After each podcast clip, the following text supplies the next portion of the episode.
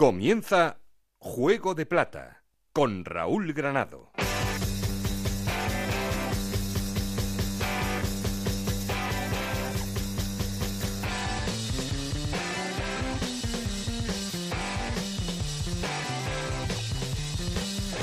¿Qué tal? Muy buenas, bienvenidos a Juego de Plata, el podcast de Onda Cero en el que os contamos todo lo que pasa en Segunda División.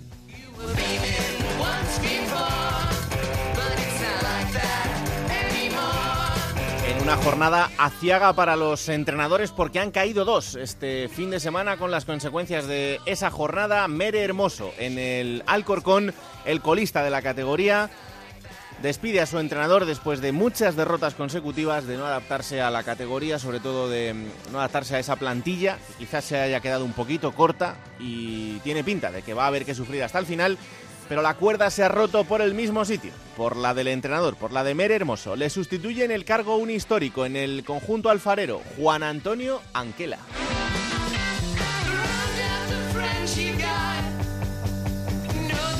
Y la cuerda está en el Ebro ya también eh, porque en Zaragoza las aguas bajaban revueltas con el equipo al borde de los puestos de descenso también en una racha bastante mala en la que el conjunto zaragocista no conseguía la victoria ya en demasiados partidos consecutivos y la derrota de este fin de semana frente al Tenerife hace que el Pipo Baraja haya sido destituido.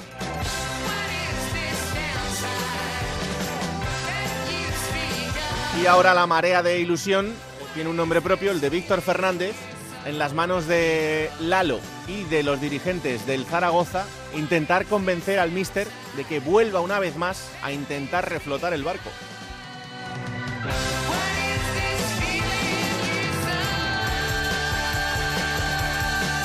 Vamos a ver qué pasa en los próximos días y quién ocupa definitivamente ese banquillo de uno de los equipos más históricos de nuestra liga. En fin, tenemos todo esto que contaros y mucho más, pero ya sabéis que queremos seguir en contacto con vosotros y para eso tenemos un perfil de Twitter que es arroba juego de plata y un correo electrónico juego de plata OCR. Aquí conmigo está el auténtico cerebro de este programa, Alberto Fernández, con Ana Rodríguez en la producción, con Nacho García los mandos técnicos. No estoy solo porque... Esto es Juego de Plata, el podcast de Onda Cero en el que te contamos todo lo que pasa en Segunda División.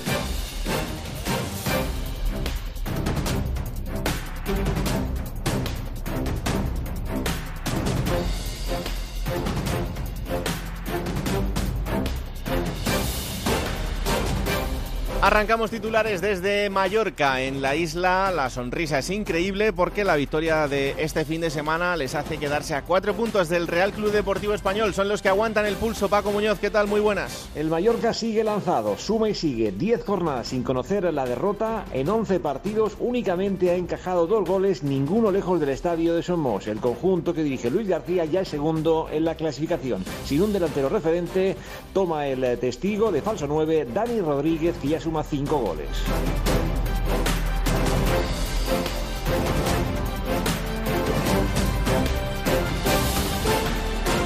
El Mallorca es segundo porque el Sporting de Gijón caía con el Mirandés 1-0 frente al ex, frente a José Alberto, que ahora está en las filas del Mirandés. Onda 0 Gijón, Juan Gancedo. El Sporting trunca su racha en Andúba en un partido en el que pudo ganar, como ganó otras veces, pero perdió como perdió en el Tartiere o en Málaga, sin marcar, sin ver puerta, sin aprovechar las pocas ocasiones de las que dispuso y encajando en una de las pocas del rival. Aún así, el equipo sigue arriba y no baja los brazos en ningún tipo de objetivo.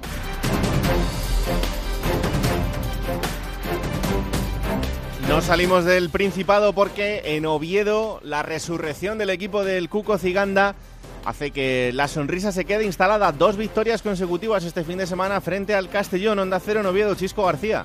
Cuando parecía que la temporada se volvía a torcer para el Real Oviedo, los del Cuco Ciganda han conseguido una reacción que yo creo que pocos esperaban. Dos victorias consecutivas, brillantes en ambos casos, la de conseguida frente a la Unión Deportiva Las Palmas y de manera especial la de este fin de semana con ese 4 a 0 frente al Castellón. Ha recuperado el equipo prácticamente todas sus señas de identidad. Sigue siendo firme en defensa y ahora le ha añadido acierto en ataque. Parece haber encontrado la tecla el Cuco con el juego de los tres medias puntas. El Oviedo tiene motivos no para confiarse, pero sí para ilusionarse.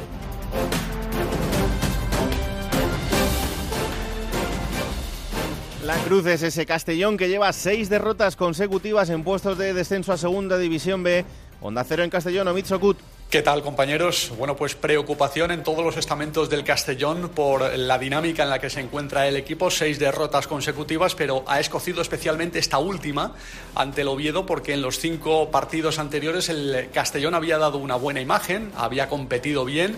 Esta vez no, esta vez ante el Oviedo eh, fue claramente superado. El conjunto obetense le pasó por encima y el Castellón dio una imagen de equipo absolutamente desencajado. Eso eh, preocupa muchísimo a la directiva del Club Deportivo Castellón, pese a lo cual el cargo de Óscar Cano en principio no está en peligro, a no ser que la imagen que dé el conjunto albinegro este fin de semana eh, sea parecida a la del pasado domingo.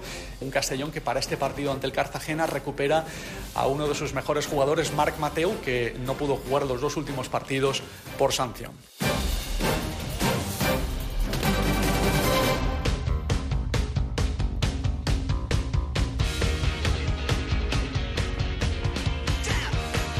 Y momento ahora para poner en orden resultados y clasificación después de estas 11 jornadas en Segunda División. Ana Rodríguez, ¿qué tal? Muy buenas. Muy buenas, Raúl. Jornada 11 en Segunda División que comenzaba con ese empate a cero entre el Albacete y el Leganés. 0-1 eh, la victoria del Logroñés ante el Cartagena. 1-0 ganaba el Mirandés al Sporting de Gijón. 2-1 victoria del Español ante el Lugo. 1-2 ganaba el Málaga al Sabadell. 0-3 la victoria del Fuenlabrada ante el Alcorcón en el Derby. 0-1 ganaba el Almería al Rayo Vallecano, 3-0 victoria del Mallorca ante la Ponferradina, 4-0 la goleada del Oviedo ante el Castellón, 1-0 ganaba el Tenerife al Zaragoza y empate a uno el último partido entre el Girona y Las Palmas. Con estos resultados, la clasificación sigue comandada por el Español con 26 puntos, segundo es el Mallorca con 22, los dos en esos puestos de ascenso directo, Sporting de Gijón con 22 puntos, Leganés con 19, Almería y Fuenlabrada con 17 puntos. El Almería con un partido menos jugaría en esos playoffs por el ascenso. Séptimo es el Málaga también con 17 puntos. Octavo el Rayo Vallecano con 16, que son los mismos puntos que tienen el Mirandés y el Lugo. Décimo primero es el Cartagena con 15 puntos. También 15 puntos tiene el Girona con un eh, partido menos. Décimo tercero es la Ponferradina también con esos 15 puntos. 14 tiene el Logroñés con un eh, partido menos. 14 puntos también tiene Las Palmas. Décimo sexto es el Oviedo con 13 puntos, que son los mismos puntos que tiene el Tenerife. Décimo octavo es el Zaragoza con 10 puntos y un eh, partido menos. Y en puestos de descenso, Albacete también con 10 puntos, Castellón con 8 puntos, Sabadell con 7 puntos y un partido menos. Y último el Alcorcón con 4 puntos y un partido menos. Bueno, pues... ¿eh? ¿Qué suspiro ahí? No, porque, porque al final eh, arranca la temporada, parece que después de tanto cambio y, sobre todo de tanta de tanto adiós en la plantilla de gente importante, eh, hay un poco de incertidumbre ¿no? en cuanto a qué pasa con el proyecto del Zaragoza y al final, bueno, pues 11 jornadas después hay que dar otro cambio de rumbo. Eh, el problema de, ahora es, viene Víctor Fernández, si le convencen y estas horas van a ser cruciales para ello, eh, algo que, bueno, se puede entender como una buena decisión, atendiendo a lo que a lo que ha conseguido Víctor con, con, el equipo, pero es que esto alguna vez puede salir mal. Ya, la, temporada ya de, inicio se sabía que iba a ser complicada.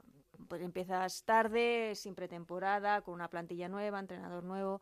Es cierto que pues, el Pipo Baraja pues, no ha funcionado, no, el equipo no ha funcionado y además creo que en el último partido, esa derrota ante el Tenerife, la rueda de prensa fue dura contra los jugadores. Creo que fue bastante complicado. Entonces, mantener ese esa situación en, en, la que carga contra los jugadores. No se ha entendido tampoco pues que de repente Guaras haya desaparecido, Bukic tampoco ha tenido minutos, en Tenerife sale Azón, el chaval, por delante de Bukic, pues ahí ha debido pasar algo, evidentemente, teniendo en cuenta que todos sabíamos que la temporada iba a ser complicada. Ahora, Víctor Fernández, es que mucha gente te dice, lo que tenga que pasar, bueno o malo, tiene que ser con Víctor. Ya, ese es el discurso. pero claro, eh, fíjate que no me extrañaría que, incluso Iván Martínez se quedase más tiempo del... Hmm, el técnico del filial, que es el que va a coger las riendas del equipo eh, hasta ver qué pasa definitivamente con, lo de Víctor Fernández.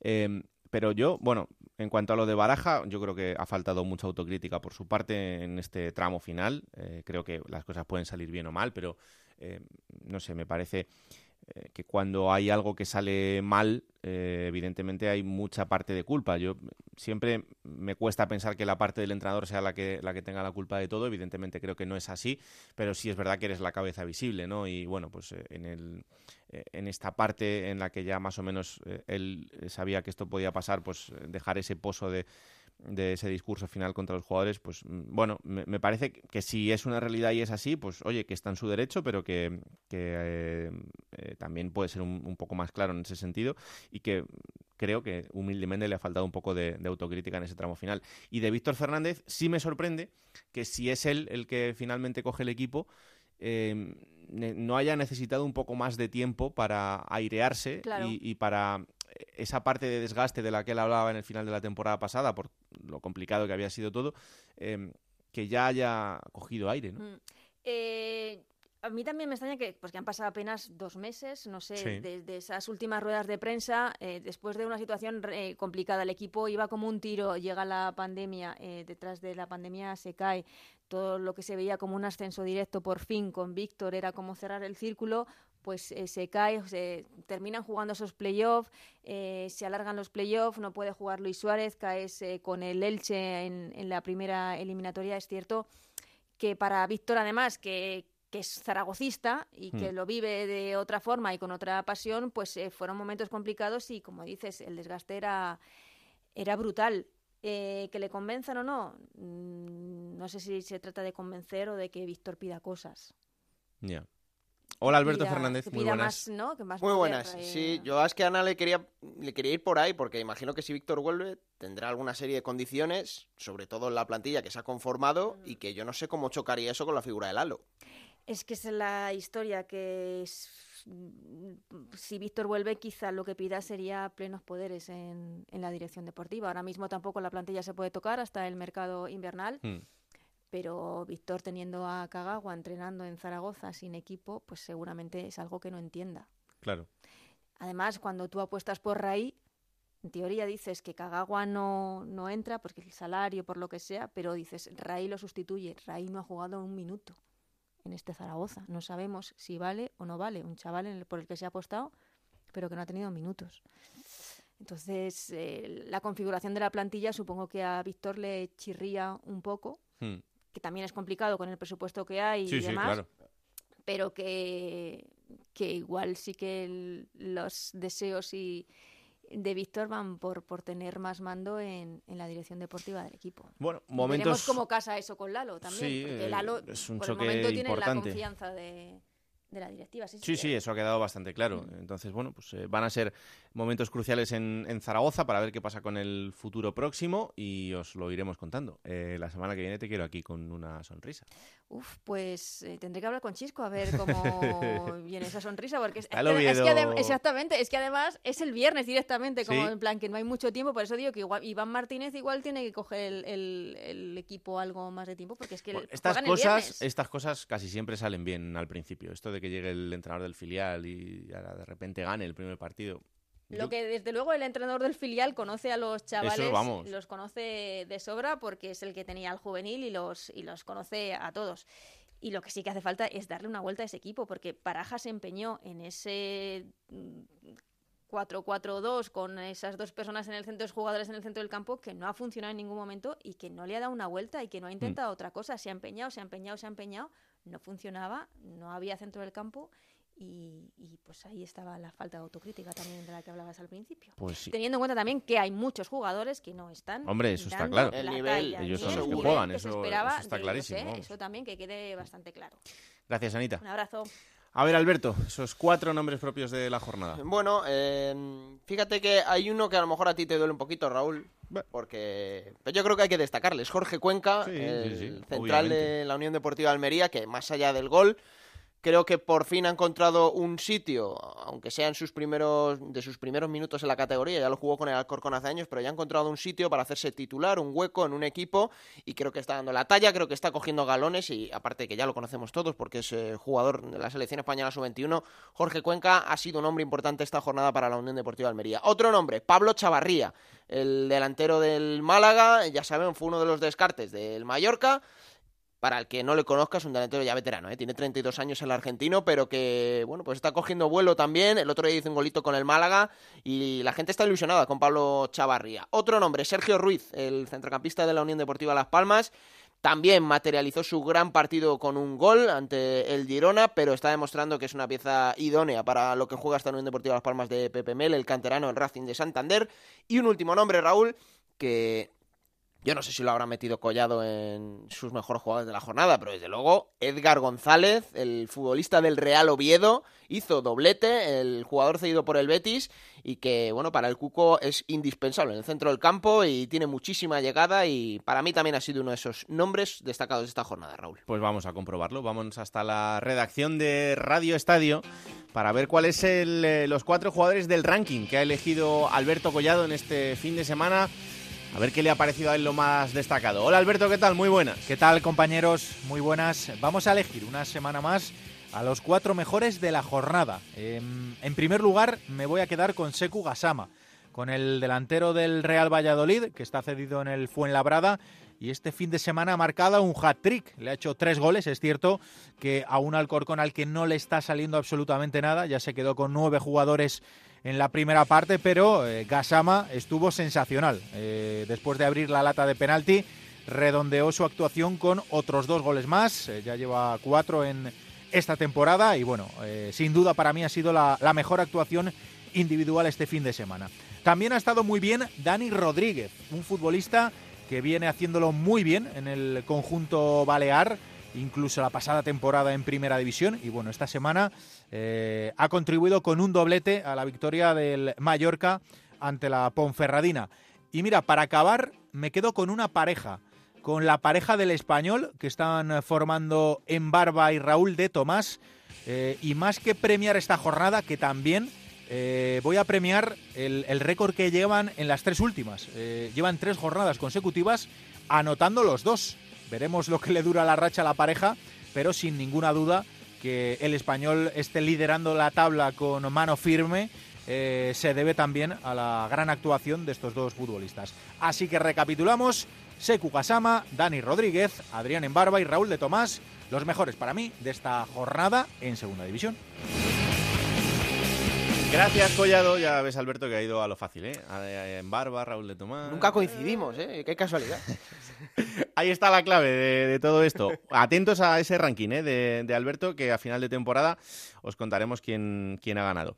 Bueno, eh, hablaba Collado de Embarba y de Raúl de Tomás. Bueno, dos grandes jugadores de el líder de la segunda división. Ya eh, nos estamos hartando a hablar de ellos durante todas las jornadas porque siguen siendo los protagonistas y eso es así, por lo menos hasta el mercado de invierno. Ya sabéis que José Agustín Gómez nos ha dicho muchas veces que en el mercado de invierno pueden pasar cositas. No con Embarba, pero sí con RDT. Hola José, ¿qué tal? Muy buenas. Hola, muy buenas a todos. ahí sigues mirando desde arriba a todo el mundo y, y cada vez con más ventaja, ¿eh? porque ya son cuatro puntitos cada vez más vértigo.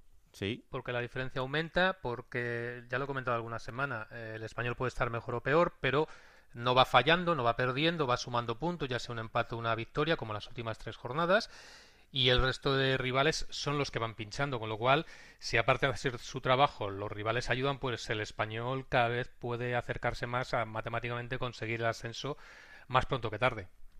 Eh, además es que seguimos viendo la fiabilidad del equipo y mucha gente habla de lo que pasa arriba, pero hay que hablar también de lo que pasa atrás. O sea que eh, al equipo le han marcado dos goles.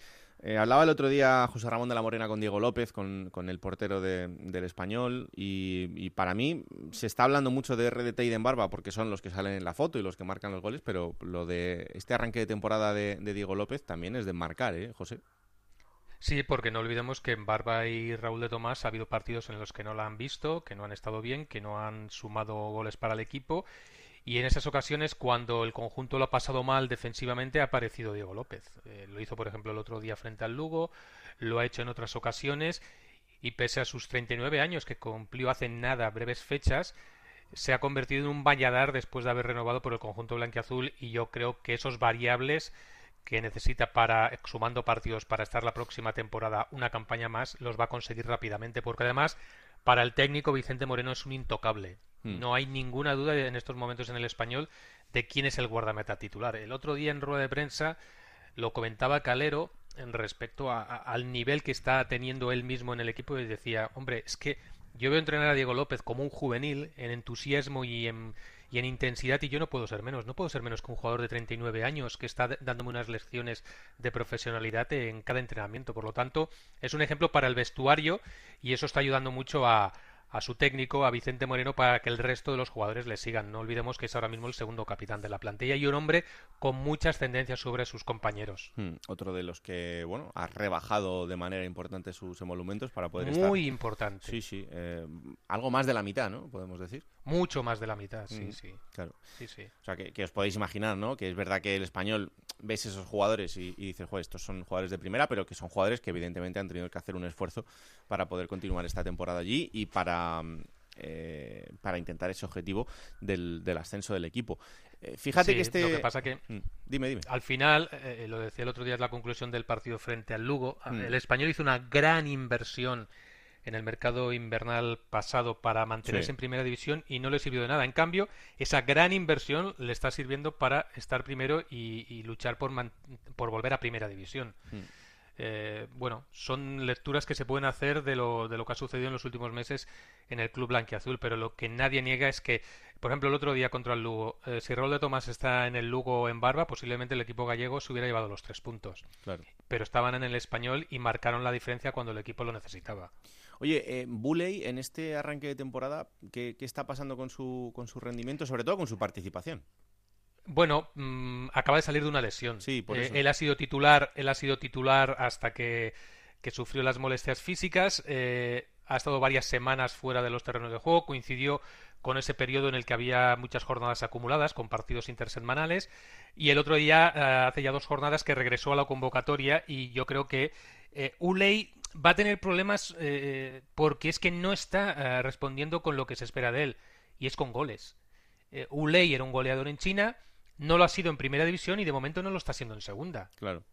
Sabemos que es eh, un punto estratégico importantísimo para el español, sobre todo para su propietario, para Chen Jiansheng y sus negocios eh, en China, porque no, no, hay que olvidar que mm, varios de los eh, sponsors que tiene el español, sobre todo para la zona asiática, tienen a Uley como principal reclamo. Eh, Uley ha renovado en el español eh, porque él acababa contrato el 31 de diciembre. Él quería quedarse, su familia está muy adaptada a la ciudad condal, está muy a gusto, pero en el terreno de juegos donde también se espera que esté a gusto. Y no termina de, de, ser el jugador determinante que se esperaba. Y, más en segunda división.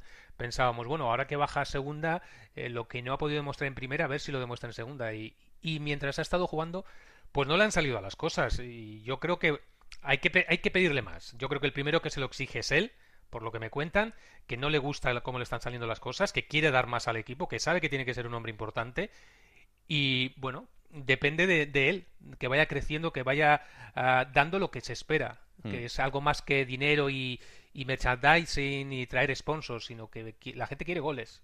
Eh, la última, y creo que Alberto va a estar bastante de acuerdo conmigo. El partido de este fin de semana del español frente al Fuenlabrada puede ser de los más complicados que vaya a tener en el futuro más cercano. Eh, y me explico. Por la manera de jugar que tiene el Fuenla, yo creo que le puede poner las cosas muy complicadas al español. ¿eh?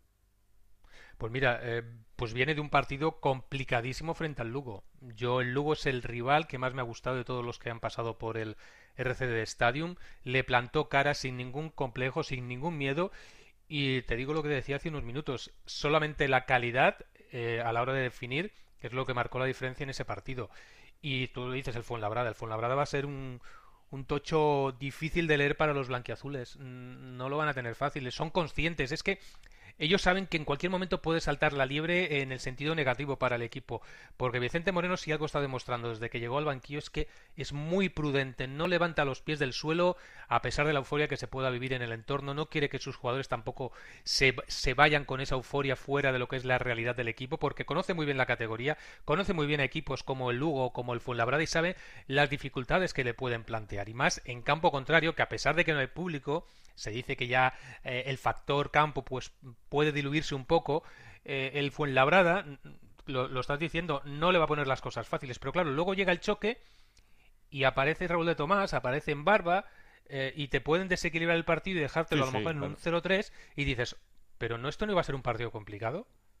Es que Claro, el es que español esa tiene es la suerte que tiene el español con el resto. Tiene la suerte de que tiene a Vicente Moreno, que Vicente Moreno las ha vivido de todos los colores en segunda división, porque ha estado a punto de descender, ha estado a punto de ascender, ha ascendido, ha descendido, o sea, sabe todos los contextos. Entonces, evidentemente es muy inteligente con, para con sus declaraciones. Sí, y bueno, es, es lo que toca también, ¿eh? porque eh, el presupuesto es el más grande de la historia de la segunda división, tiene un plantillón increíble, pero cuando saltas al terreno de juego, pues un día te pueden salir mal las cosas. Eh, Claro, como al perrito. No, no me cierres el micro si no pasa nada. Esto es la radio en directo, claro que sí. ¿Cómo se llama el animal? Kira. Kira, hombre. Pues Kira es que está así porque está viendo venir que en algún momento el español Va puede a perder un partido Puede y- perder. Pero está preparado. Pero no tiene por de- qué ser este fin de semana. No, no, no, no, no, no. Pero está preparado el equipo de Vicente Moreno para eso porque sabemos que esto puede pasar. Esto es así. Bueno, y es que son 42 jornadas y no se claro. cansan de repetir Como la que semana que viene estemos diciendo aquí que, malos que resultados. el Fuenlabrada ha ganado, Kira va a tener ahí una, un do- unos dotes de predicción, ¿eh? Le preguntaremos a ver qué piensa. Un abrazo fuerte, anda. Otro. Chao, chao. Eh, esa es la actualidad del líder del Real Club Deportivo Español. Vamos a otro sitio donde desde muy abajo y así poco a poco empezaron a decir, ojo que ya estamos aquí, ojo que ya estamos aquí. Y cuidado, era su obligación, ¿eh? porque el todopoderoso Almería poquito a poco va recuperando terreno y eh, el conjunto almeriense, después de ganarle al Rayo Vallecano este fin de semana, es ya quinto en la clasificación. Onda Cero en Almería, Juan Antonio Manzano, ¿qué tal? Muy buenas. Hola Raúl, muy buenas. No tenía yo muchas ganas de hablar contigo esta semana, ¿eh? Me lo imagino. No, no, no, no, no, no, no, no, porque claro, yo decía, bueno, nos vamos a repartir los puntos, eh, todos somos hermanos, no pasa nada, pero al final, última jugada del partido, aparece eh, Jorge Cuenca desde atrás y para adentro. Oye, pues muy buena victoria del, del Almería, aunque yo creo que tendría que haber hecho un poquito más porque durante muchos minutos jugó contra un equipo que tenía uno menos. Sí, es verdad, ¿no? Eh, lo primero, y por empezar por lo último, eh, lo, lo más curioso de esta historia, más allá de que, bueno, marcar en el último minuto, pues oye, ocasionalmente se da, tampoco es que sea algo extraordinariamente noticiable, ¿no? Porque además en esos últimos minutos de partido siempre los encuentros se desordenan mucho, ¿no? Y se pierden muchas referencias, al final esa locura, ¿no? Del, del rush final. Pero claro, que te ocurra dos veces en cuatro días y de la misma manera, pues hombre, ya tiene más historia, ¿no? Y además en ambos casos el Almería con 10, ¿no? Porque con 10 eh, lo hizo Ramazzani en la nueva Creu Alta para ganar el partido ante el Sabadell y con 10, a pesar de que el Rayo estaba con 10 desde la primera parte, también lo hizo en ese último minuto con, con Jorge Cuenca, ¿no?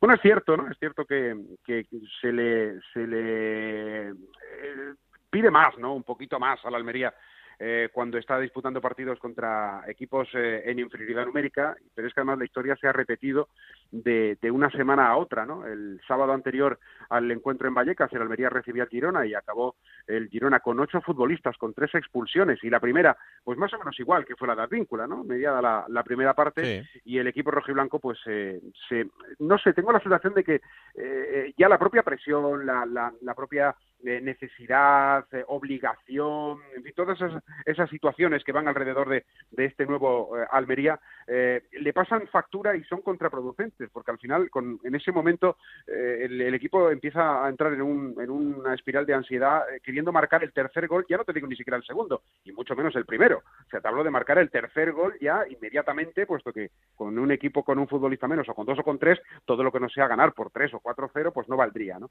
Y esa ansiedad yo creo que es lo que le está pudiendo al equipo, ¿no? Mm. Fíjate porque, y tú lo viste allí en Vallecas, eh, en 11 contra 11 el partido fue muy entretenido, ¿no? Sí. Tenso, muy abierto, Sí, bueno, oportunidades para los dos, quizá un poquito más de dominio de balón de la Almería, pero, pero bueno, un partido muy atractivo, ¿no? Y, y en cuanto se desequilibra por, por, por quedar solo 21 eh, jugadores en el campo, es cuando el encuentro ya se rompe y ya se vuelve un poco más feo.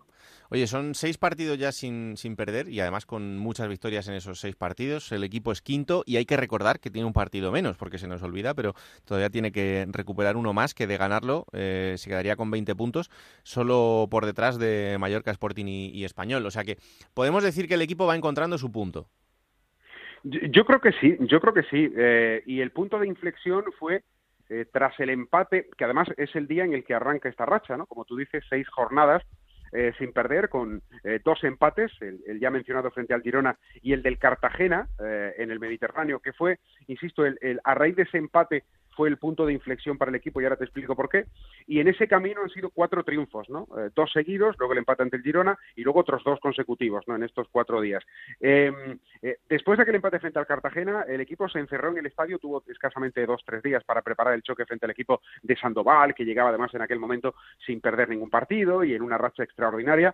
Bueno, pues ese día se encerraron, el técnico leyó la cartilla al equipo, claro, estas son las lecturas que se hacen a posteriori, ¿no? Y te das cuenta de qué teclas tocó, eh, para que el equipo recuperara eh, la intensidad, que fuese intenso, con balón y sin balón, que fuese rápido, que fuese asociativo. Lo que vimos el primer día en el estadio del, Lugo, en el Enso Carro, bueno, pues eso se perdió y se recuperó aquel día. Acabó ganando, recordemos, 3-0 el equipo rojiblanco, ¿no?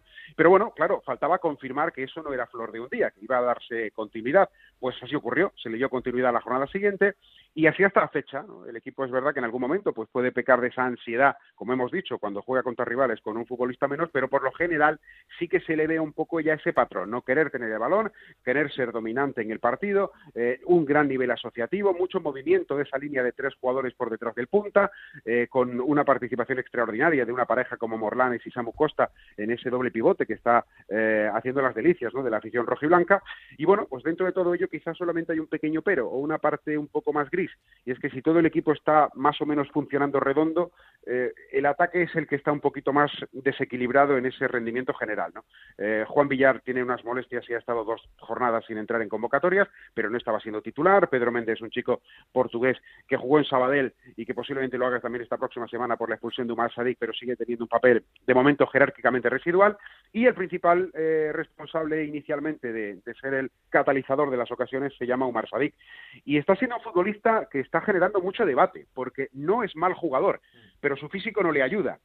Y ese físico, cuando teóricamente un tipo alto, un futbolista se supone que corpulento, que no muscularmente fuerte, pero sí de envergadura, no gana balones por arriba, remata incluso además con los ojos cerrados y escondiendo la cabeza en lugar de hacer el gesto, no tener poderío.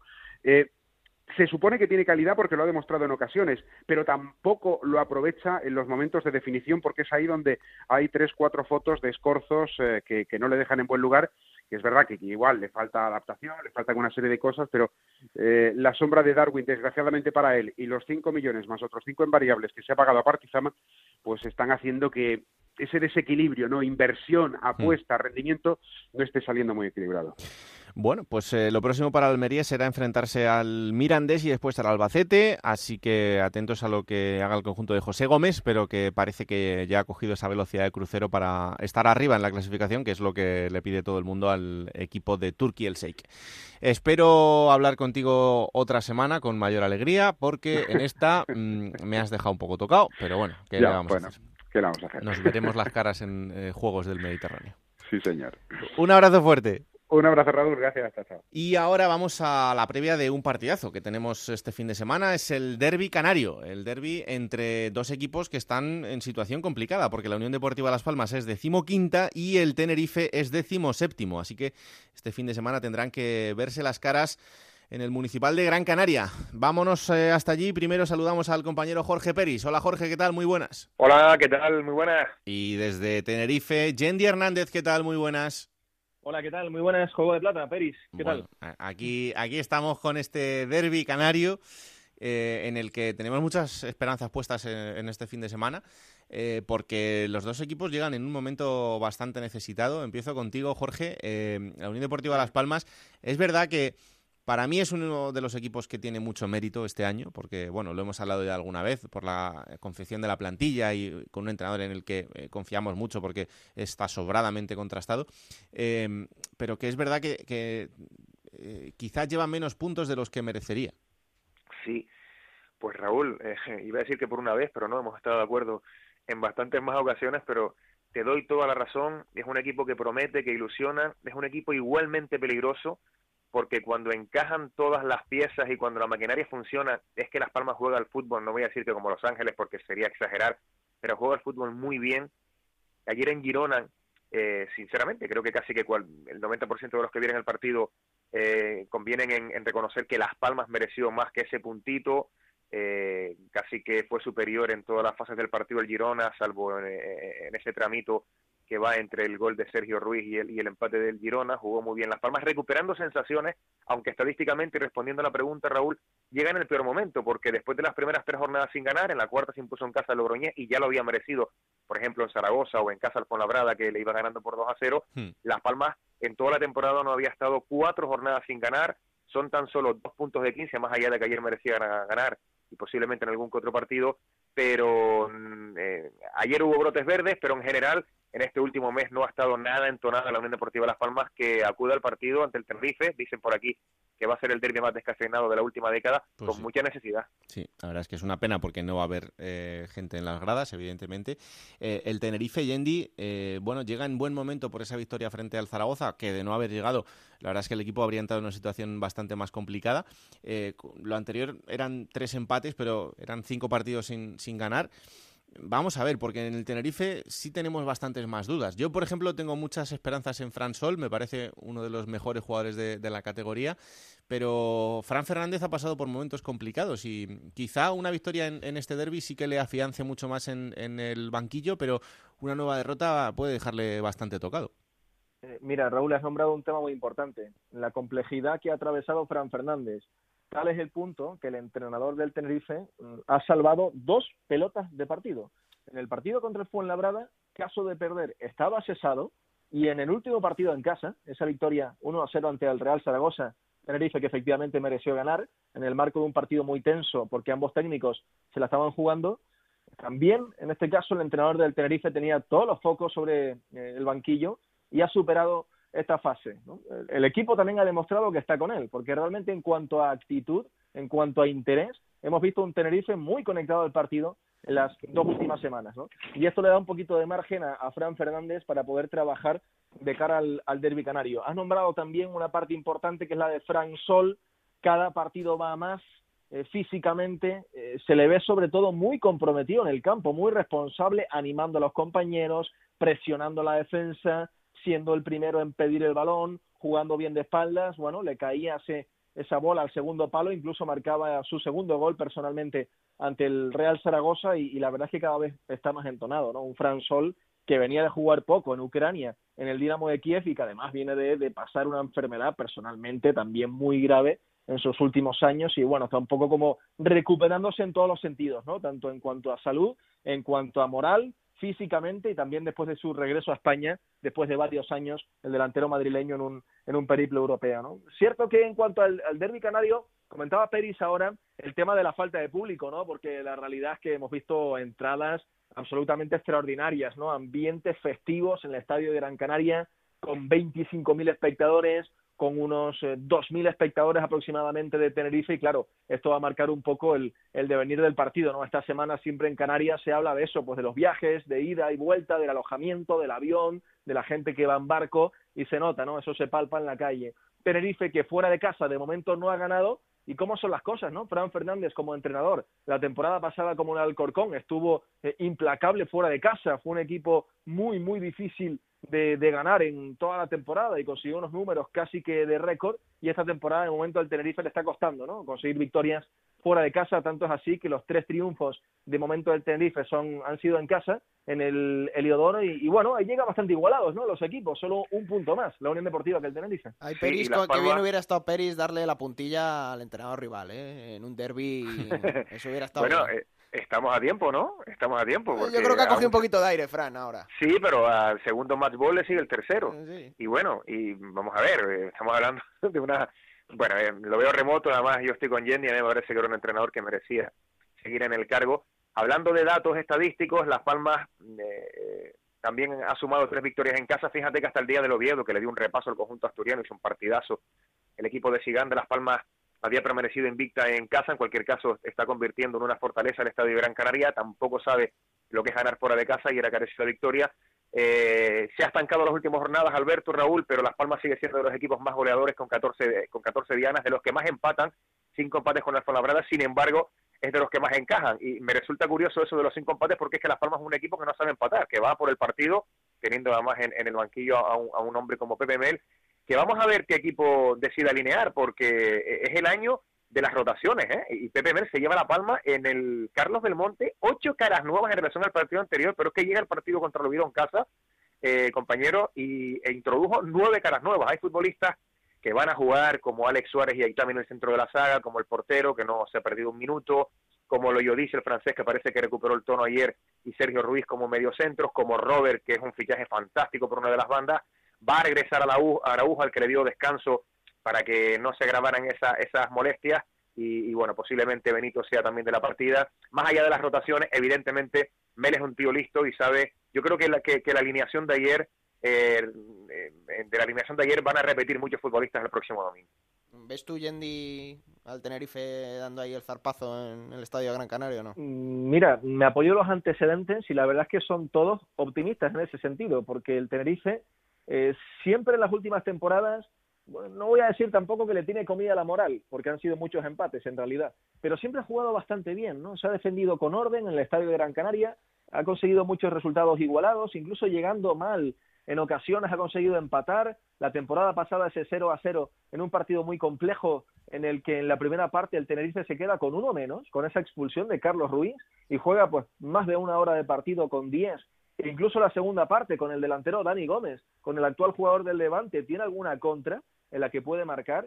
Y, últimamente la verdad es que se le ha dado bastante bien el estadio de Gran Canaria al, Tenerife. No gana desde la temporada del ascenso con José Luis Oltra, hace ya más de una década, marcaba Alejandro Alfaro, que se retiraba, por cierto, hace poco del fútbol, el andaluz, y, a partir de ahí yo creo que el Tenerife siempre, oye, que como que se crece, ¿no? En el estadio de, de Gran Canaria. A ver qué mm. sucede en esta ocasión.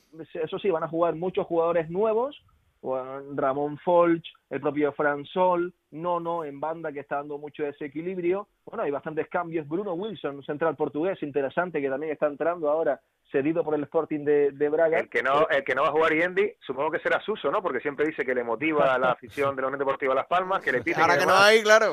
Digo yo que sería un error ponerlo, ¿no? Ah, claro, Suso es este típico jugador de sangre caliente, ¿no? El veteranísimo capitán del Tenerife, que cada vez que le pitan eh, no solo se crece, sino que hasta que lo agradece, porque como que juega mejor, o sea, que es, contra, es contraproducente para el Gran Canaria, además siempre es el foco de la gira Suso, y él como es un jugador así canchero, de barrio, de estos que le gusta un poco eh, sentirse observado y que le piten y que le critiquen, pues como que se siente como en el patio de un colegio, ahí en el Estadio Gran Canaria, y siempre lo disfruta muchísimo. Yo recuerdo en el derby de hace dos temporadas, en el que el Tenerife empata con un penalti a última hora, minuto 88, en el que eh, se para el partido porque hubo una agresión al delantero del Tenerife, Nano Mesa, está 10 minutos del juego parado y Suso 10 minutos esperando con el estadio de Gran Canaria pitándole, ¿no? Efectivamente marcó el penalti, empató el partido y el Tenerife también pudo sumar en aquella ocasión uno de los derbis más recordados de los últimos tiempos. dos cositas, compañeros. Sí. Simplemente que el año pasado pasó a la historia porque nunca antes, eh, en la misma temporada, los dos derbis habían acabado con 0 a 0. Por favor, que no ocurra lo mismo. Que se vea como mínimo algún golito amarillo, a ser posible y un mensajito que nos manda con cariño vía WhatsApp Vicente Vicente Gómez, que, que, fue el autor de ese gol en el 2014 como, como año tras año recuerda a Yendi, que yo me llevo muy bien con, con Vicente Gómez, y, me dice que ya está cansado un poco de ser esa referencia, que está deseando que Las Palmas gane para dejar que dejar eh, para no decir más eso de que el último la última victoria de Las Palmas fue en el 2014 con gol de Vicente Gómez. Claro, porque en, pues en 2014 de 2014 data la última victoria de Las Palmas, no solo en el Gran Canaria, sino contando también los derbis en Tenerife. Entonces, a partir de ahí, con ese 1-0, el tanto efectivamente de Vicente Gómez de cabeza en el descuento, a partir de ahí Las Palmas no ha vuelto a ganar al Tenerife. A ver, eh, muy rápido, un pronóstico, como diría Esteban, un tiburón. Eh, Peris, pronóstico para el fin de semana. Pues mira, el, 2020 es un año atípico y también, como Las Palmas no le ganan nunca al Tenerife en casa, dos goles a uno. Ojo. El resultado que nadie quiere, 0 a 0. No me fastidies, hombre, Jenny, no me fastidies. Vamos a hacer una porra y, te vas al 0-0. Esto es increíble. Bueno, si quiere ganar, igual abierta, ojo. ¿eh? No, eso está claro. Bueno, que os vaya bien a los dos, que haya suerte para los dos equipos, que disfrutemos del partido y que lo contemos como siempre en Radio Estadio. Un abrazo muy fuerte y muchas gracias, chicos. Un abrazo. Un abrazo a todos, hasta luego. Y ahora un sitio en el que las cosas no terminan de salir bien, porque el Alcorcón es el colista de la categoría. Este fin de semana volvía a caer y además eh, lo hacía de una manera muy abultada frente al Fuenlabrada en ese, en ese derby. 0-3 en Santo Domingo y esto ha terminado con la destitución de Mere Hermoso. Alberto es algo que, bueno, eh, entraba dentro de lo normal, eh, lo veníamos hablando en las últimas semanas. Es una pena por el cariño que le tenemos a Mere y porque además es un fantástico entrenador, pero hasta aquí ha llegado. y porque además ha sido honesto Raúl en todo momento, reconociendo que al equipo no le estaba dando, no estaba dándole el nivel para la categoría, que eso que un entrenador lo reconozca pues es grave, pero también es de alabar que no estaban conformes con el rendimiento que está dando el Alcorcón, pero hombre, un equipo que en segunda división tiene ocho derrotas seguidas, pues yo creo que es insostenible, ¿no? Que el entrenador sea quien sea y sea como sea, sigan en, la entidad, ¿no? Eh, bueno, se ha ido además de una manera muy cruel porque ese partido contra el Fuenlabrada fue muy cruel, con dos expulsados, tres goles, eh, los últimos 20 minutos del Alcorcón fueron de puro sufrimiento pero tiene que revertirlo. Eh, los números son muy malos, ya hemos contado aquí de sobra todo lo que les ha pasado, eh, todos los eh, agentes externos que han influido en la mala situación del Alcorcón, pero han recurrido al hombre que les llevó hasta aquí, el hombre que ascendió al Alcorcón hace 10 hace 11 años a segunda división fue Juan Antonio Anquela. Y hablaba antes Ana de lo que supone la vuelta a Víctor Fernández, ¿no? Pues bueno, que sea con Víctor otra vez. El otro día me decía una persona muy cercana al Alcorcón que, hombre, si el Alcorcón algún día puede pasar, tiene que descender, que sea con, Juan Antonio Anquela, que es el, el, héroe que les llevó al fútbol profesional, ¿no? Vamos a ver, porque desde luego Anquela es un motivador nato, sabe cómo levantar a, una plantilla, pero eh, lo que tú has dicho también, ¿no? Hay que, hay que ajustar muchas cosas porque la plantilla del Alcorcón se antoja cortita para competir en, este nivel en segunda. Pues sí. Eh, quiero darme una vuelta por Alcorcón para ver cómo está su afición, porque claro, eh, si es complicado ver al equipo en esta situación, encima no poder estar cerca de ellos en, el estadio cada fin de semana y, bueno, o quejarse o animarles pues es bastante más difícil. Así que tenemos comunicación con Jorge Vaquero, que es el vicepresidente de la Federación de Peñas del Alcorcón. Hola Jorge, ¿qué tal? Muy buenas. Buenas, buenos días, ¿qué tal? ¿Cómo estáis? Pues eh, bien, hablando del Alcorcón, ya nos gustaría que en otra situación, pero la verdad es que se, ha puesto difícil la cosa. ¿eh? La verdad es que sí, llevamos sufriendo, como bien decís, ocho partidos, ocho jornadas sin ganar que la verdad es que esto nos entristece mucho, ¿no? Nos entristece mucho porque creo que no nos lo merecemos. Somos un equipo humilde, sufridores, pero esto había que haberlo cambiado antes. Yo creo que ha tardado demasiado tiempo el club a tomar una decisión que estaba abocado a, ello, ¿no? A, esto. Y entonces creo que, vamos un poco tarde. Pero el problema, Jorge, ¿tú crees que, está en Mere o, es un poco más de, cómo está la No, no, no. No, no, está, aquí hay dos culpables. El que ha planificado la plantilla al principio de, temporada y Mere, que no, que no ha sabido dar con la tecla, ¿no? Yo creo que, como vosotros bien decíais, eh, han dado una plantilla corta y creo que no tiene la calidad para afrontar eh, esta segunda división tan, tan, no sé, bueno, tan exigente. exigente, que no me salía la palabra, mm. disculpa, es tan exigente como la que hay. Entonces creo que que hay que dar el dedo de pecho y bueno, eh, creo que es el momento porque, porque como vosotros decís, todo queda poco, poco por, por hacer, por decirlo de alguna manera, porque la afición la verdad es que está muy triste. Claro. Y la llegada de Anquela, eh, imagino que sí que habrá generado ilusión, ¿no? Solo por lo que, por lo que él significa dentro del club, el, tenerle ahí. Y lo que decía Alberto, que, que también, eh, más allá de lo gran entrenador que es, es un buen motivador.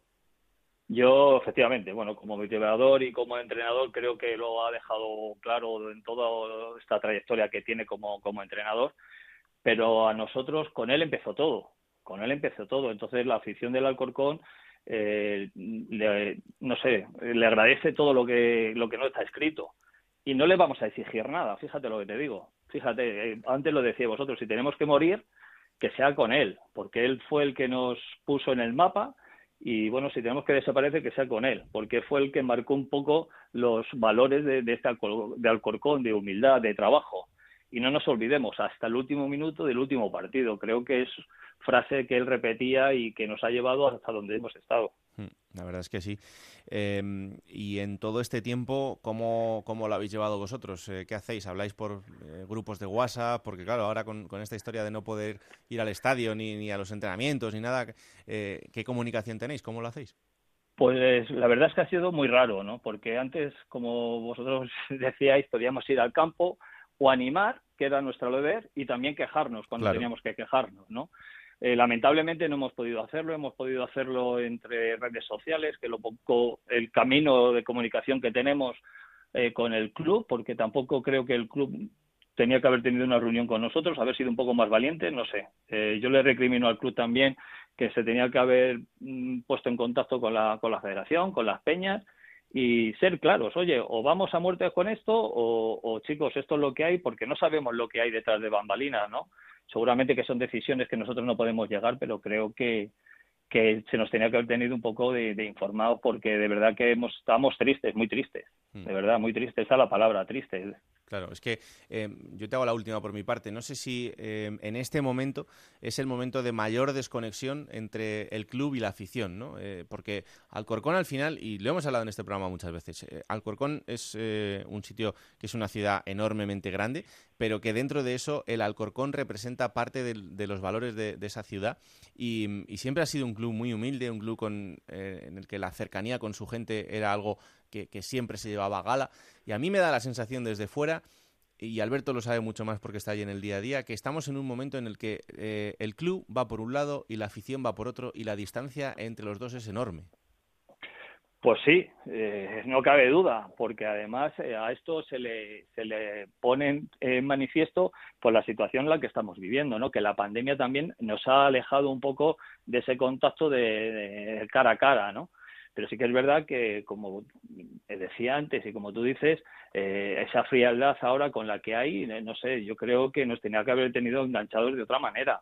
Nos tenía que haber tenido enganchados con, con, unas reuniones ahora que se pueden hacer eh, por videoconferencias, que no somos tan grandes como, como, como un, Alcorcón tiene bastantes habitantes y, y somos 3.000, 4.000, 3.500 socios. Mm. O sea, que se podía haber llegado a, tenernos unidos, ¿no? Y, sobre todo cuando las cosas van mal, porque cuando las cosas van bien no pasa nada, pero cuando van las cosas mal yo creo que hay que unirse y decir, chicos, mira, esto es lo que ocurre, eh, hay que ser un poco francos y decir, oye, mira, esto es lo que ocurre, esta es la situación por la que estamos, si nosotros estamos aquí para apoyar a la Corcón, si estamos todos en el mismo barco, si todos queremos remar para que esto vaya adelante, pero queremos ir unidos, porque si tú vas por un lado y nosotros vamos por otro, al final es un desencuentro que no va a ningún lado.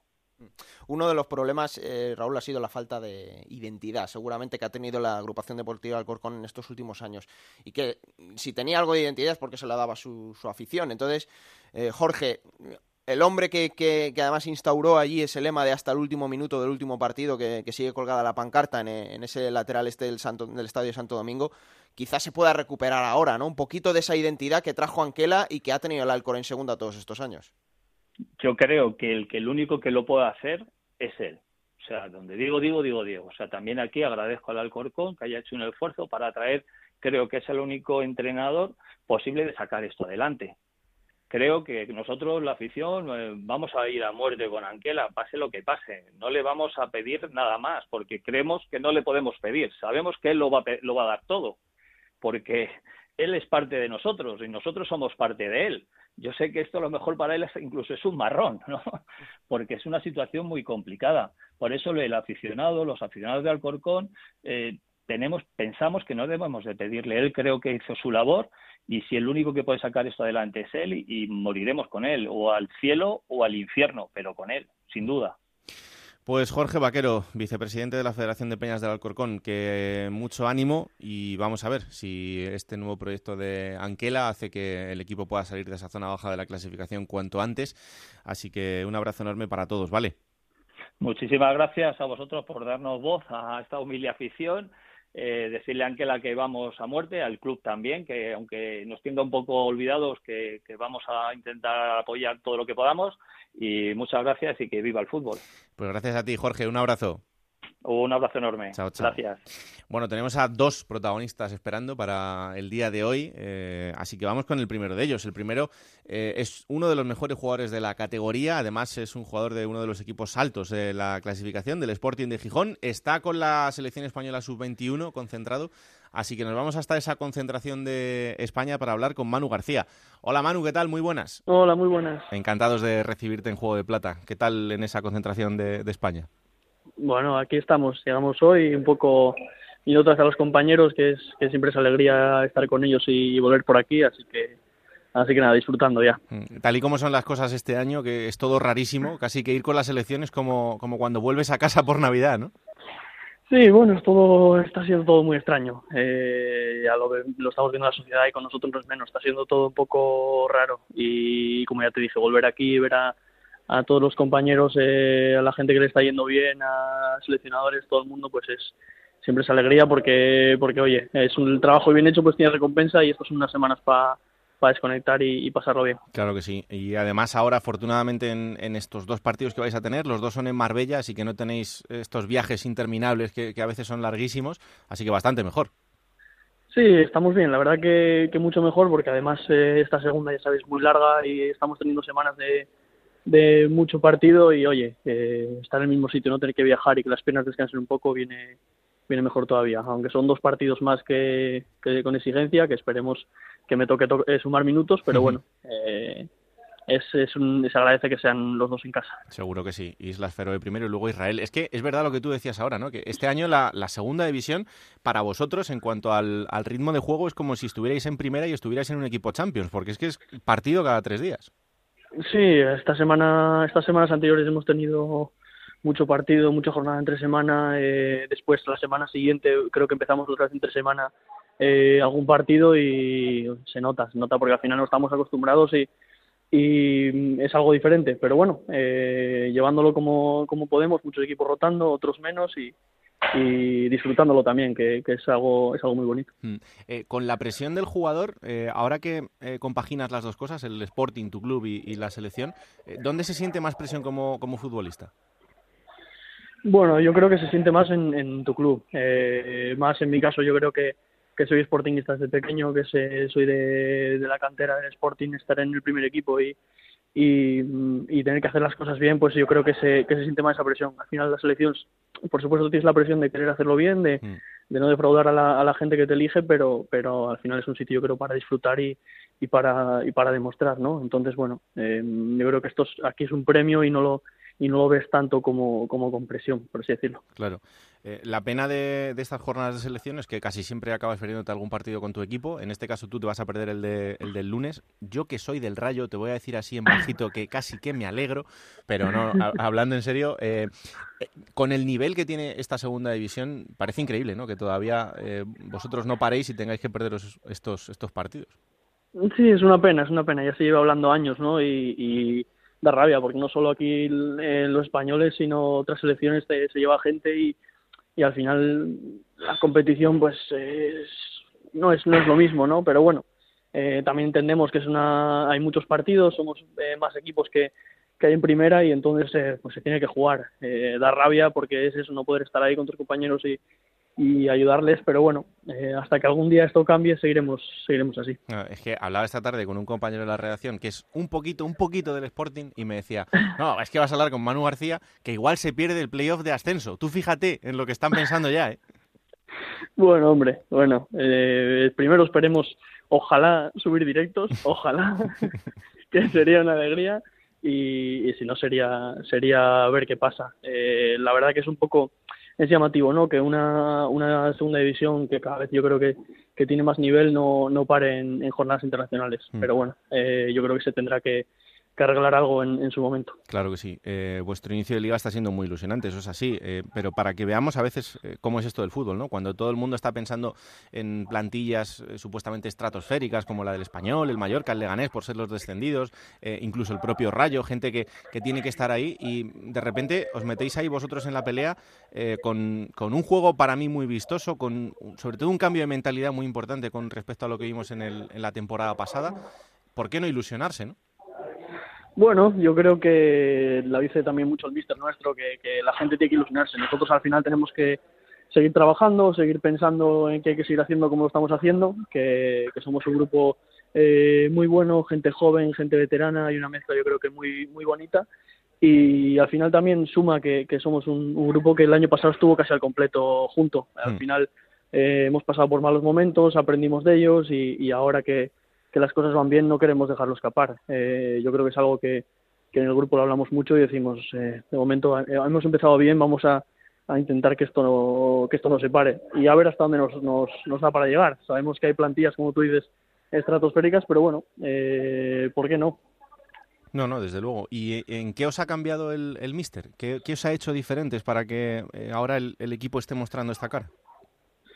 Bueno, eh, David llegó y el cuerpo técnico llegaron con una ilusión enorme, con, con mucho trabajo y, confiando en todos. Al final de, de momento están, están sacando las virtudes de cada uno a relucir y, y haciendo un grupo muy bueno, eh, eh, yo creo que estamos todos eh, sumando y, y, remando en la misma dirección, que es lo importante, porque al final equipos así que, que a, a, priori no tienes la mejor plantilla, pues tienes que ir todos en la misma dirección y eso de momento lo están lo están consiguiendo a la perfección. Mm, eh, veía el otro día que has cumplido ya 50 partidos con la camiseta del Sporting. Eh, tú lo decías antes, para ti que, sales de abajo, que, sabes perfectamente lo que es ese club, eh, después has estado en un sitio tan importante como es el Manchester City, pero ahora mismo podemos decir que, estás cumpliendo el sueño realmente. Sí, hombre, por supuesto, por supuesto. Al final yo soy canterano de, de Mareo, luego estuve una etapa un tiempo fuera y, y mi vuelta pues eh, fue con mucha ilusión y, estar eh, sumando partidos y, minutos en el primer equipo siempre es eh, especial. da mucha rabia no poder vivirlo con la gente en el campo y en esta situación tan extraña, que después de años fuera volver a casa y que pase esto es, bueno, es surrealista para todo el mundo en cualquier situación, pero da rabia que encima este año, estando como estamos y, y apretando no esté el, molino a reventar porque sería sería una pasada. No, igual vosotros sois de los que más perdéis de, toda la liga, porque es verdad que hay estadios que son súper míticos, pero más que esa mareona es, es, complicado. Pero bueno, a ver si afortunadamente todo esto puede ir a mejor y, cambiar para el tramo final de la temporada. He leído por ahí Magu García. Eh, ¿Esto lo vamos, a, lo vamos a ir haciendo internacional o cómo lo ves? No, esto son, son cosas pasajeras. Ya sabes que el fútbol se habla, se habla mucho, pero bueno. Eh, ojalá seguir eh, disfrutando y, eh, ganando puntos, que yo creo que es lo más lo más importante para, para el equipo, sobre todo. Bueno, eh, la última, si todo esto sigue así, ¿firmamos hablar otra vez en, en marzo, así, cuando estés en el siguiente parón de la selección, para hablar de que te vuelves a perder un partido, pero que el Sporting está en, ascenso directo? Hombre, ojalá, ojalá, al final... al final, oye, yo creo que ya lo dije alguna vez, que, que yo esté aquí en la selección, gran parte es por el equipo, porque al final si, si hacemos buen juego y, el equipo juega bien, eh, todos los jugadores vamos a lucir y vamos a brillar. Entonces eh, hay mucho que agradecer a ello y si seguimos arriba, pues, pues ojalá eh, la próxima volvamos a, volvamos a hablar, sí señor. Pues Magu García, ese pedazo de jugador del Sporting de Gijón y de la selección, que vaya muy bien en estos dos partidos con, España. Eh, el lunes te echarán de menos en, Gijón. Yo estaré contando el partido y estaré ahí diciendo, bueno, no pasa nada, que no está Manu por aquí, pero ya volverá. Eh, te deseo toda la suerte del mundo en, en la temporada y muchísimas gracias por atendernos, ¿vale? Pues muchas gracias a vosotros. Juego de Plata, el programa que puedes escuchar a cualquier hora del día. Bueno, y de la concentración de la selección española, donde hemos hablado con Manu García, vámonos hasta Miranda de Ebro para hablar con uno de sus jugadores, porque el Mirandés ha sido uno de los equipos que ha conseguido la victoria este fin de semana. Ya os contábamos antes 1-0 frente al Sporting de Gijón, en el que era el cara a cara nuevamente de José Alberto con su ex equipo. Pues eh, el conjunto de Miranda de Ebro es noveno en la clasificación y ya nos escucha el hombre gol que marcaba en ese partido, Sergio Moreno. Hola Sergio, ¿qué tal? Muy buenas. Hola, buenas, ¿qué tal? ¿Cómo estás? Bien, bien, la verdad que contento. Hombre, encima después de marcar un gol, pues la semana parece que se lleva con más alegría, ¿no? Sí, sobre todo por sumar tres puntos, coge confianza del equipo y afrontar siguiente partido con más fuerza. Claro, es que te fichan para allá como delantero para que, hagas golitos, entonces, eh, bueno, cuando, cuando cumples el objetivo eh, siempre se ve la cosa mejor, ¿no? Sí, hombre, es una motivación para ti y una alegría y sobre todo la confianza que te da para seguir jugando los siguientes partidos. Lo que pasa es que siempre es injusto, ¿no? Porque siempre esperamos eh, el gol del delantero y es verdad que, para eso estáis, pero eh, muchas veces se hacen muchas cosas dentro de, un partido y a lo mejor no terminadas con un gol. Sí, bueno, pero la gente que sabe de fútbol eso lo ve, no hace falta que tú lo digas. Ve si el delantero ha trabajado, se ha defendido, si ha creado espacios, si ha robado balones en campo rival. Hmm. Y yo me quedo con que he hecho buenos trabajos y, otro día marqué gol y yo estoy contento con lo que estoy haciendo. Claro que sí, el, equipo además está muy bien, ya lo decíamos ahora en, la novena posición, eso ahora mismo da un poco igual porque todavía queda muchísimo, pero, pero las sensaciones son buenas, ¿no? En este arranque. Sí, claro que sí, en plan, estamos en una posición que nosotros no veamos en un futuro, porque nosotros nuestro primer objetivo es mantenernos, todo lo que venga en un futuro que sea de más, pues perfecto para nosotros. Claro, eh, al final todo el mundo está fijándose en, el espejo de la temporada pasada, pero, pero claro, eh, cada año es, diferente, ¿no? Las plantillas son diferentes, y, pero no sé si desde que has llegado allí eh, notas eso, ¿no? La, presión de la gente que, dice, es que después de lo que, de lo que hicieron aquí el año pasado. No, por lo menos lo que viene siendo dentro del club no nos hacen comparaciones, porque al final esas comparaciones son odiosas, tanto para bien o para mal. cada año es un mundo, somos una plantilla nueva, no tiene nada que ver con el año pasado. ¿Y qué tal con el Mister? Este fin de semana tenía un partido muy especial, pero, pero más allá de eso, eh, ¿qué tal con José Alberto? Muy bien, yo desde el primer día que he llegado me ha dado mucha confianza, noto que confía en mí y muy contento con él, la verdad. Mm. Eh, tú que eres un chaval joven, eh, no sé si este salto ya, el llegar a, un equipo eh, de la categoría sentado y, verte jugando, ¿se puede decir que estás dando los pasos necesarios como para sentarte en, la categoría? Sí, yo decía, al fin y al cabo estaba en el Rayo Vallecano, pero no estaba 100% asentado como tú dices, y aquí me han, me traído como uno más del primer equipo y, yo creo que sí, con un futuro ya tanto fuerte este año para el año que viene ya el Rayo y, y ser ya importante. Mm, eh, tú empezaste la pretemporada con ellos, incluso al principio estabas en, el equipo. Cuando sale esta opción, ¿lo, ¿lo, viste claro desde el principio? Sí, eh, yo empecé con el Rayo pretemporada, incluso he jugado liga con ellos contra el Málaga, pero yo sé que el Rayo contaba conmigo, pero no iba a disputar todos los minutos que yo quería y sé que en el Mirandés iba a disputarlos, entonces la opción me pareció muy buena. Mm. ¿Sigues pensando que eh, ojalá triunfar en Vallecas y, ser el, delantero titular muchos años allí en, un equipo en el que has crecido a, pasos agigantados? Sí, bueno, claro, pero lo primero que quiero es hacerme grande aquí en Miranda y después seguir allí en Vallecas. Mm. Ha sido muy importante Iraola también en, esta decisión, porque el año pasado Iraola allí eh, fue el fue el míster y, fue el, que consiguió todo lo que lo que hizo el equipo. Bueno, con Iraola la verdad es que no este, de este tema no he hablado con él porque fue todo muy rápido y no pude hablar con él, pero supongo que algo habrá tenido que ver. Pues nada, Sergio, que lo próximo para el Mirandés será la Almería. Eh, vienen de, ganarle al Rayo. Ya sabes que, bueno, eh, aquí si algo hay claro es que ningún partido es fácil en esta categoría, pero el, Almería es uno de los rivales importantes. Hombre, claro, en esta liga hasta el último te puede ganar, pero si te vas al campo encima de la Almería, que es un equipo que tiene las vistas para mirar hacia arriba, pues está claro que un partido fácil no va a ser. Hmm. Pues Sergio, que ojalá te podamos llamar esta temporada muchos días, porque eso será señal de que estás marcando muchos goles. Así que un abrazo enorme y mil gracias, ¿vale? Vale, muchas gracias y encantado. Un abrazo. Un abrazo, chao. Plata o plomo. Soy el fuego que arde tu piel. Pues tú dirás. Vamos allá. Empezamos con la plata, Raúl. Sí. Eh, hombre, seguramente me lo puso muy en bandeja por sus tres goles que, hizo a la agrupación deportiva Alcorcón, pero es que Seku Gasama merece la, plata de esta jornada precisamente por porque ha explotado eh, el deseo que tenía tanto Sandoval como Manu Melgar en, el Fuenlabrada, ¿no? Eh, lo dijeron desde el principio del mercado en, verano que iban a ir a por Seku Gasama, era su apuesta principal y aunque tuvieran que esperar los dos meses, lo iban a hacer. Y en el penúltimo día de mercado llegó Seku Gasama y le está dando resultado, le está respondiendo a esa confianza y bueno, si es la primera opción del Fuenlabrada lo está demostrando porque el otro día con esos tres goles demuestra que es un delantero muy bien hecho para esta categoría. ¿Y el plomo?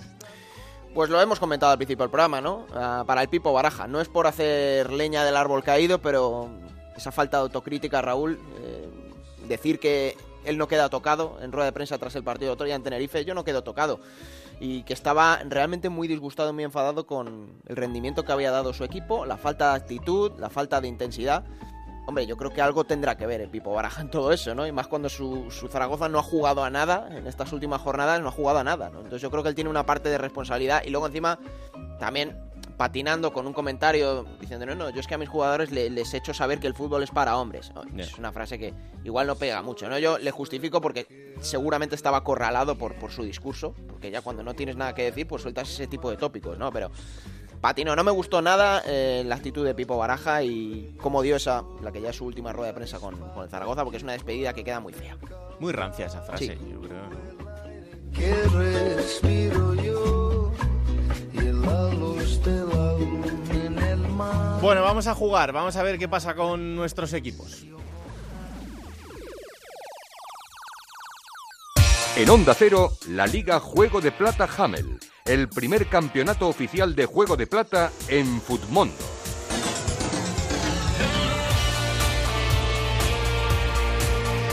Sigo instalado en por encima de los 50 puntos, estoy en 51. Es que estás mejor que el año pasado. Sí, ¿eh? sí, sí, sí. Estás sí. mejor, estás aprendiendo Mejorado ya muchísimo. a jugar al fútbol, Raúl. Enhorabuena. Una barbaridad. Nos ha costado un poquito, pero cuidado, ¿eh? ya estoy imparable. Bueno, vamos hasta la reacción de Fondo Segunda, como siempre, para que nuestros compañeros nos cuenten qué ha sido lo mejor y lo peor de Futmundo esta jornada. Y como siempre, nos lo trae el compañero Dani Soriano. Hola Dani, ¿qué tal? Muy buenas. Muy buenas chicos, ¿qué tal? Aquí me tenéis una semana más para comentaros las puntuaciones de la Liga Smartbank en Fullmundo. Lo mejor y lo peor de la jornada 11, así que comenzamos con los 21 puntos y el hat-trick de Seku Asama en esa victoria por 0 a 3 del Fuenlabrada al Alcorcón, que supuso el cese definitivo de Mere como entrenador alfarero, partido inmejorable para la Pantera de Granollers. En esta última semana hemos estado de motes en fondo segunda, así que de aquí le envío un saludo a Jimmy Mateos, a ver si le gusta el mote que le he escogido al bueno SQ Gasama. Nos vamos con la parte contraria, como si el pulgar del César se tratara. Nos vamos con Luis Advíncula, menos 7 puntos para el lateral derecho del Rayo Vallecano, tras ser expulsado cercano al minuto 30 por un pisotón a Omar Sadik, que también acabó expulsado en el partido que acabó ganando Almería 0-1 con un gol de Jorge Cuenca en el descuento y que supone la segunda victoria consecutiva del equipo de José Gómez ganando en los minutos de descuento. Como siempre os recuerdo, estamos en Twitter arroba juego de plata. Allí nos podéis dejar vuestro mejor y vuestro peor futbolista. Se despide el servidor, un abrazo fuerte. Chao, chao. Hombre, Dani, por Dios. Se bajó el pulgar el César. El problema es cuando lo sube. Porque la verdad es que a Advíncula le expulsaron y os digo una cosa. Le expulsaron y el Rayo jugó mejor. Qué Salió- raro que tú no lo tuvieras alineado, ¿no? No, no, no, no lo tengo alineado, no. No le ficharía. No le ficharía un dinero tirado. Es muy caro, es muy caro. Es muy caro, es muy caro, efectivamente. Yo 60 puntitos he hecho, ¿eh? no está nada mal, claro, los 12 de Raúl de Tomás pues me ha, me ha impulsado bastante, pero no he llegado, fíjate, es el primer ganador en una jornada en esta Liga Fútbol de Juego de Plata que sobrepasa los 100 puntos. Francisco Pérez Maldonado en una jornada 100 puntazos, Edgar González del Oviedo con 21, en Barba con 18, es normal. Pero Raúl sigue liderando la clasificación. Javier Blanco Díaz, 8, 8, 8 puntazos tiene. Igual que Alves Perico, que le ha empatado. Los dos con 888 puntos, comandando esta clasificación de Liga Hummel de Juego de Plata en Fútbol. Pues ya sabéis, a jugar con nosotros, que cada semana lo hacemos mejor. ¿Quién te ha dicho que no puedes jugar a ser entrenador de la Liga 1-2-3? Con Juego de Plata, Futmundo y Hamel tienes la oportunidad. No pierdas más tiempo. Únete a la Liga Juego de Plata Hamel y juega con nosotros.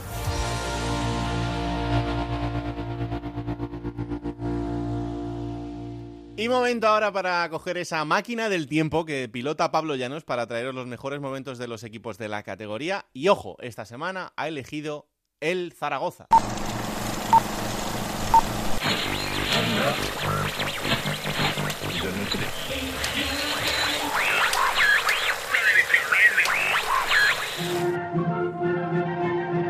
8 de febrero del año 2006 en España. La actualidad pasa por el Estatuto de Cataluña y por las negociaciones del presidente Zapatero y su equipo con Convergencia y y Esquerra Republicana Catalana. Fuera de nuestras fronteras, la situación en Afganistán y el ciberataque a Dinamarca centran todas las miradas. Además, Madonna, con su Hang Up, es número uno en todas las listas musicales. Sin embargo, en Zaragoza la actualidad empieza y termina en otro punto, en el Estadio de la Romareda, para ser exactos. Allí, esta noche se juega la ida de las semifinales de la Copa del Rey entre el equipo local, el Real Zaragoza, y el Real Madrid. Los maños llegan en un buen momento, ya han eliminado al Atlético de Madrid y al Fútbol Club Barcelona en la Copa del Rey y están peleando en liga por los puestos que dan acceso a competición europea. Los blancos, por su parte, llegan con su segundo entrenador de la temporada, lejos del Fútbol Club Barcelona en liga, que es el líder y con dudas de cara a la Champions. Víctor Muñoz salía con César, Gaby Milito, Álvaro Zapater, Generelo, Óscar González, Celades, Poncio, Cani, Everton y Diego Milito enfrente. Un Madrid con Casillas, Sergio Ramos, Salgado, Helguera, Roberto Carlos, Beckham, Gravesen, Cuti, Robinho, Baptista y Ronaldo. Pérez Burrul pitaba el comienzo del partido y a los 14 minutos Everton pisando el área buscando la acción de, Gavi, de Diego Milito. ¡Gol! ¡Gol del Real Zaragoza! ¡Golazo del Real Zaragoza! Diego Milito. ¡Vaya control! Para alojar el balón en la escuadra se marchó Everton con qué inteligencia. Buscando el pase atrás. Parecía que había perdido las opciones Diego Milito. Vaya control y vaya golazo del Real Zaragoza. Minuto 14 de la primera parte. El equipo Maño se pone por delante en el partido y en la eliminatoria. Siete minutos después. Vamos a ver dentro del área Diego Milito, la acción del argentino. El segundo del Real Zaragoza.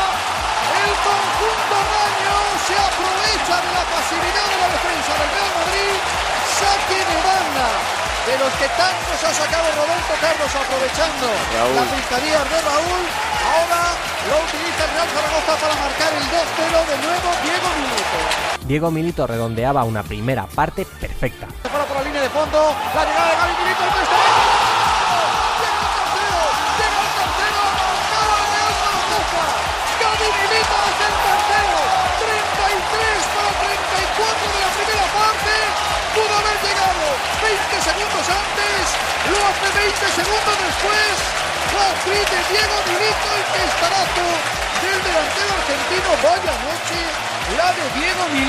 El Madrid trataba de revolverse antes del descanso.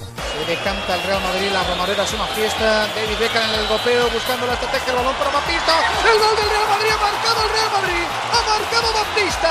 Golazo del Real Madrid, jugada de estrategia. Minuto 37, el golpeo de Beckham para que Baptista sorprenda a todos. ¿eh? El partido llegaba al descanso y el Zaragoza le daba un baño al Real Madrid en los primeros 45 minutos. Tras la reanudación, las cosas seguían igual. Toque de Cani, el remate solo. Cuarto de Diego Milito. El cuarto de Diego Milito, salto solo, absolutamente solo Diego Milito, coloca el cuarto. Milito demostraba que era uno de los delanteros más en forma. Ya puede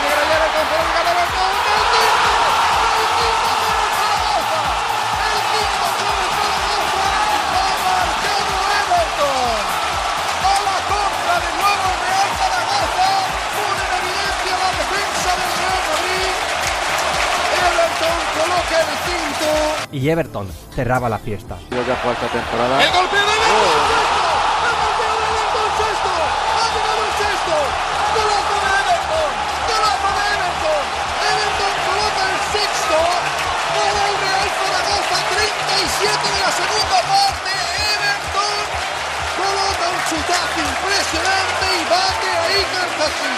El marcador no se movería más, el 6-1 pasó a la historia y aunque el Madrid estuvo a punto de remontar en la vuelta con un 4-0, el Zaragoza acabaría llegando a la final de la Copa del Rey y dejando un torneo para el recuerdo.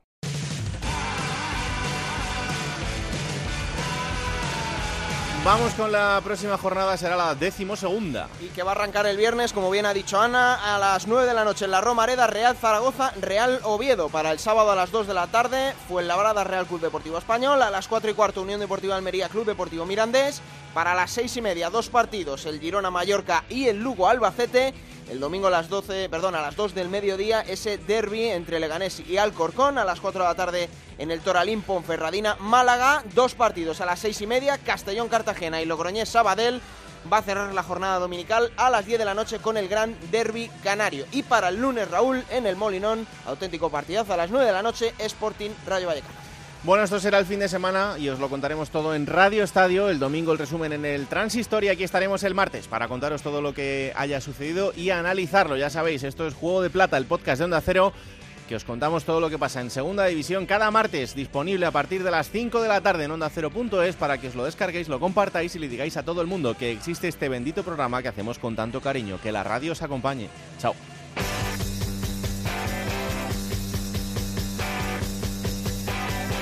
Raúl Granado, Alberto Fernández, Ana Rodríguez. Juego de Plata.